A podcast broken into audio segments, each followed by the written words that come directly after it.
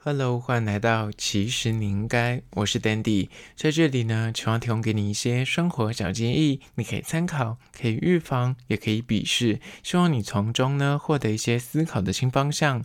今天要聊聊，其实你应该了解，只谈情但不言爱吗？恋爱新形态 Situationship，只愿暧昧但不给承诺。有些感情，有些人呢，即便你自认跟这个人就是互动已经亲密如伴侣，相爱如恋人，但是因为你们两个从未明讲你们的关系，没有去定义你们的身份，卡在暧昧跟交往之间游移，前进卡关，后退又舍不得。你有这个状况吗？今天就来好好的认识恋爱新形态 Situationship。那在进入主题之前呢，我来分享一间日式拉面店，叫做和面亭。这间和面亭呢，是位于士林捷运站旁边。真店的装潢呢，就是维持那种日式昭和时期的复古风。你走进店内，就仿佛回到了日本，真的就是满满的日本的以前的那个老件啊、海报啊，它连里面的那个木质调装潢，就是很像以前那种拉面店有的呃陈设跟摆饰。那店内的拉面呢，有六款口味，那价格都落在两百一到两百六之间。那其中以酱油浓厚豚骨跟那个盐味浓厚豚骨，还有秘制腥味豚骨为招牌，这三款是他们的招牌。我个人大推你秘制腥味，因为它的那个辣味不是那种红色的辣椒的辣味，而是有一点就是那种胡椒辣味，然后里面会加很多洋葱，就是辛辣的感觉。我个人觉得非常的好吃，尤其他们的胡椒很香。店内非常贴心的提供你两次的加面服务，而且它的面量还可以控制，你是要一球还是半球？那如果你要加面的话，它有个小立牌，所以把立牌放到上面的那个平台上面，然后店员就会知道说你要加面。那也可以免费的加汤，所以如果你是个大胃王的话，这间店你一定吃得饱。那它的座位数不多，所以你我基本上每次经过都看到他在排队啊。那以前他都是要在外面排队，他外面有一整排的椅子等待区。那因为现在夏天比较热，它在内用的部分呢也有放了一排椅子，所以即便你要排队，你也可以坐在里面吹冷气，所以我觉得非常的人性化。而这间和面亭的拉面呢，我觉得它因为就是在台湾有做一点调整，就是有别于一般的日式拉面，我觉得吃起来非常合台湾人的胃口。在此推荐给你，有经过士林站啊，想要吃拉面的话，我觉得你可以试试看，你应该会一吃就会爱上。那相关的资讯呢，我有拍影片会放在 IG，其实你应该，请大家去 IG 搜寻，其实你应该按赞追踪起来。而且说真的，我在线动都放很多有趣的事情或即时新闻，所以你一定要追踪才看得到哦。好啦，回到今天的主题，只谈情不言爱吗？恋爱新形态 Situationship，你可认识了？那第一个就先来聊一下，到底什么是 Situationship？四个字呢，其实很简单，就是用 situation，就是状况或是什么情势，跟 relationship 恋爱关系这两个字合在一起，就叫做 situationship，就是意思在说呢，两个人宛如在那个恋爱的情境里面，但是都没有对外正式的公告两个人就是现在正在交往，或是两个人去定义现在这个关系是在恋爱的状况之中，就是在暧昧以上。交往以下的这个空间里，第一点就是呢，只想暧昧，但是不想给承诺，就会出现这样的 situationship。这一类人呢，他们就只想暧昧，不想定下来交往。你有没有跟一些人暧昧过？然后他们呢，就是你跟他在认识的过程之中，他就百般的试出很多的善意也好，好感也好，暧昧的讯息也好。但是你就觉得说，我跟他很就是已经宛如情侣的，我们常约会，甚至情侣之间会做的事情，连上上床都上床了。但你就觉得说，为什么他就是一直苦苦的没有跟你明确的告诉你说，我们两个现在是交往关？关系，他对外都会说你是朋友，就是基于一个他很喜欢这种情侣之间的陪伴跟情感的支持，但他就是不想承担交往的责任跟义务，这是第一种状况。第二种状况呢，就是他很可能是以前的旧情伤过他，所以。他拒绝在短时间内再投入真心跟进入关系。再则就是有可能他单纯就是没那么喜欢你，所以他就享受暧昧，不想给承诺。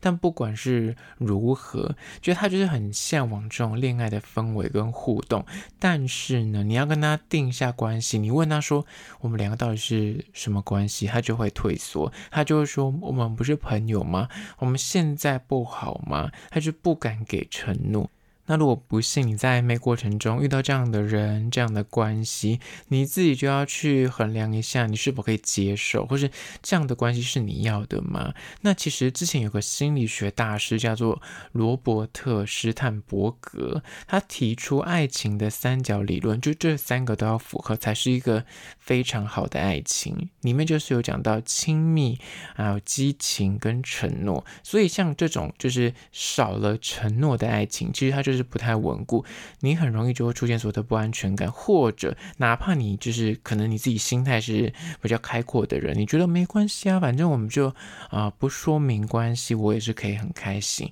所以现代人就会越来越多年轻人就是会觉得说，反正我们不要讲明，我们只要开心就好。就是讲明了反而有压力。那既然这样子，那我们干脆就不要去定义我们现在是在哪个阶段，就是只要双方觉得就是 follow your heart，就是我们现在觉得走到哪一步。就到哪一步，一切就是看心到哪里就走到哪里，不会特别去框架我们的关系或定义我们两个现在的身份。听起来看似蛮轻松的，因为不用去承担那个哦，顺便还要分手或者还去提交往的这个压力。但其实，如果你本身就是很在意这种。名分的人，那你其实就要好好的去想一下，这样的东西你有办法承受得起吗？你玩得起吗？而这是第一点。接下来第二点，关于说只谈情但不言爱吗？恋爱新形态的 situationship 就是二，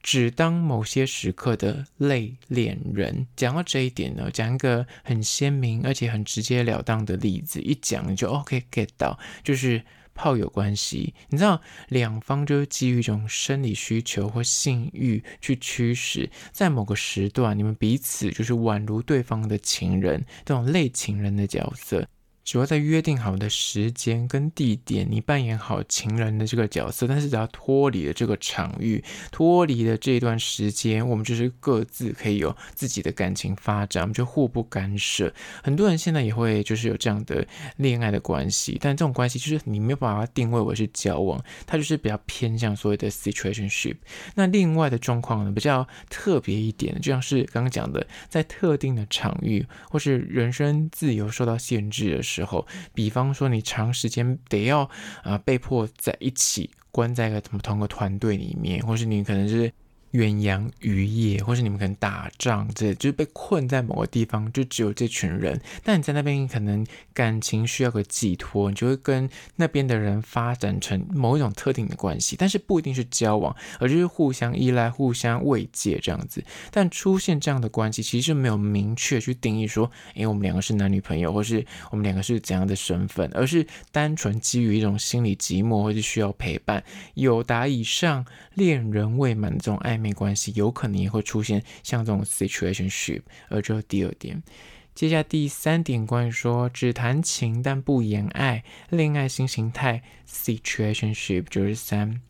拒绝掏心掏肺的深入认识。如果你们是在 situationship 的这个过程之中呢，就即便你们认识很久，你就会发现说，就是哪怕你跟这个人聊天聊在。久聊再多，但就想隔着个玻璃，内心为什么会有这种感觉呢？因为其实彼此都知道说我们这段关系不会太长久，所以你不会想要花时间跟力气去经营，你只会用你最低的心理成本在维持这个暧昧，就保持一个哎呦两个看似很像接近交往，很暧昧，做尽了情侣会做的所有的行为跟互动，但实则。双方是没有那个名分，没有讲说你就是我的谁谁谁，然后你是我的男女朋友这样子，就是不讲，没有明讲对方是谁，然后也不刻意透露出自己过多的真实的想法，跟你内心的那些幽暗啊，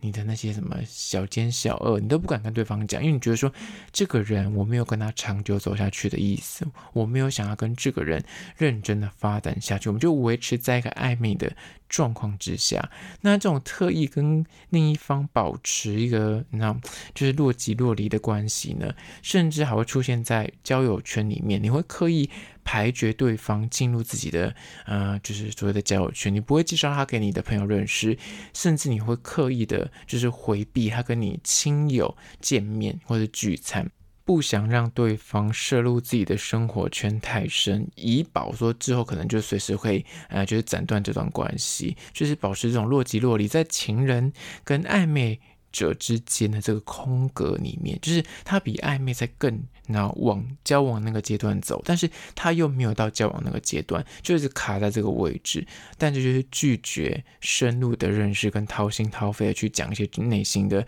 感受也好，真心话也好。而这第三点，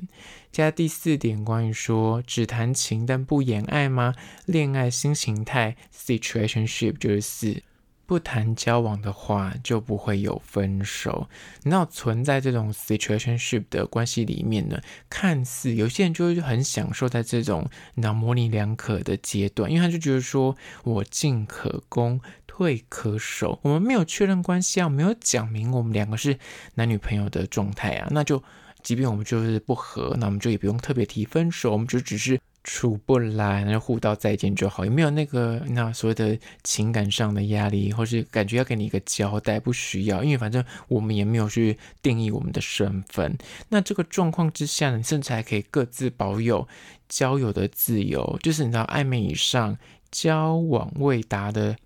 状况之下呢，你以为说这样是不是保有自己的交友空间？然后我们又可以，反正爱就爱，不爱就不爱，就是很洒脱，然后感觉空间跟自由度很大。但我跟你说，看似你会觉得说这样子很像是进可攻，退可守，而且还可以保持一点就是跟外界继续互动的选择。但我跟你讲，你内心就会百般的纠结，因为你就是永远猜不透这个对象的。真实想法是什么？他到底有对你有多喜欢跟多不喜欢？你就会容易陷入那个单方面的焦虑。不确定的负面情绪里面，因为如果你爱多一点，你就会开始在意这个人，你就会开始有那个不安全感，因为你就开始想要了解说他是不是还有跟别人在认识，我是不是他现在心目中那个就是有可能发展成啊、另一半的这个对象，我是不是这样的存在，还是说他单纯就是把我放在暧昧的过程之中，就是当成备胎，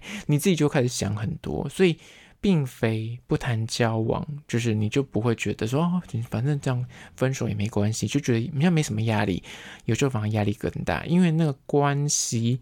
破裂的时候，真的就是两方走不下去的时候。可是你们可能认识了已经好一阵子，我跟你讲，这时候因为你们没有谈妥你们的关系跟名分，你即便就是已经就是离开了这个人，你也不能够说你是分手，无所谓分手啊。但是那个心痛跟那个你知道，就是那个分离，它就是跟分手是一样的。所以你的疗伤、你的伤心跟难过一样是躲不掉的，只是你甚至。更可惜的是，你连那个名分都没有。你跟你朋友分享的时候，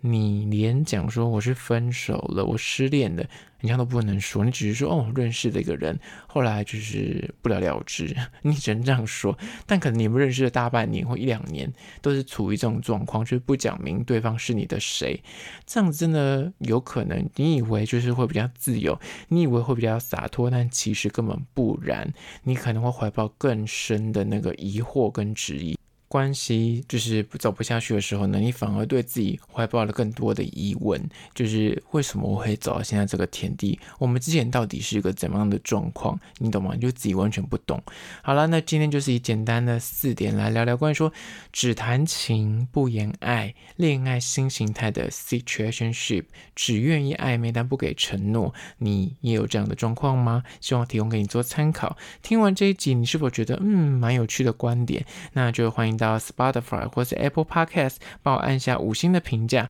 或是你有任何的疑难杂症，也欢迎到 IG 搜寻，其实你应该来跟我聊聊。那如果是厂商的话呢，在资讯栏位有信箱，或是你可以加我 IG，其实你应该私讯跟我联系。好了，就是今天的，其实你应该下次见喽。